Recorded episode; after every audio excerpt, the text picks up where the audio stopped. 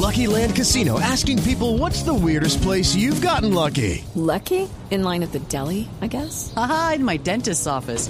More than once, actually. Do I have to say? Yes, you do. In the car before my kids' PTA meeting. Really? Yes. Excuse me, what's the weirdest place you've gotten lucky? I never win and tell. Well, there you have it. You can get lucky anywhere playing at LuckyLandSlots.com. Play for free right now. Are you feeling lucky? No purchase necessary. Void where prohibited by law. 18 plus. Terms and conditions apply. See website for details. Momento para nuestra sección. Por algo será. Don Álvaro Forero, ¿van a ir a la cárcel las personas por los aportes de Odebrecht a las campañas presidenciales? ¿Sí? ¿Irán a la cárcel?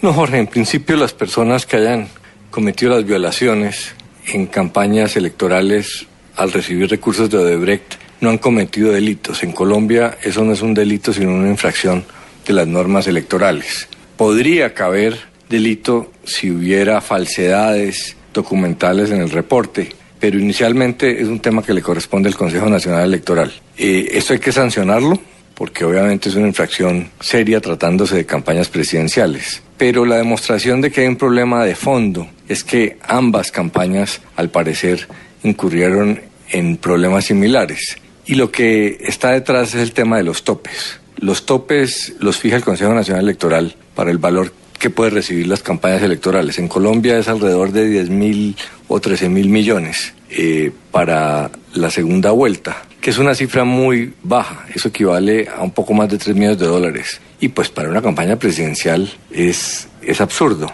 Para tener una margen de comparación, obviamente guardadas las proporciones, en Estados Unidos la señora Hillary Clinton se gastó 1.300 millones de dólares. Acá está autorizado 3. Entonces, eso genera estímulos para que se violen los topes. Hay que tomar una decisión. O se permite las contribuciones privadas a las campañas presidenciales y por ende se deben subir los topes a una realidad. Eh, no sé cuál es, pero se dice que una campaña presidencial en Colombia puede valer 10 millones de dólares. O se bloquea esa posibilidad y se decide que el Estado va a financiar las campañas. Eso tiene un costo alto porque si estamos hablando de primera y segunda vuelta, donde puede haber ocho o diez campañas, eh, si un- le ponemos cifras entre 5 y 10 millones de dólares, pues estamos hablando eh, de cifras muy altas. Pero Colombia tiene que tomar una decisión y dejar la hipocresía de fijar unos topes que todo el mundo sabe que no alcanzan para una campaña presidencial que internacionalmente son muy bajos para estar luego en estas en estos problemas. Entonces, hay que sancionar las violaciones que se han hecho en el pasado, pero hacia adelante en la próxima campaña presidencial hay que sincerarnos, poner topes reales o prohibir totalmente las contribuciones privadas y que sea el Estado el que financie todo y tenemos que meternos en ese caso los colombianos la mano al bolsillo en, no sé, 50, 60, 70 millones de dólares, que es una cifra muy importante. Y si don Alvarito lo dice, Por algo será. Es el colmo que aquí los untados por la corrupción no prueben prisión.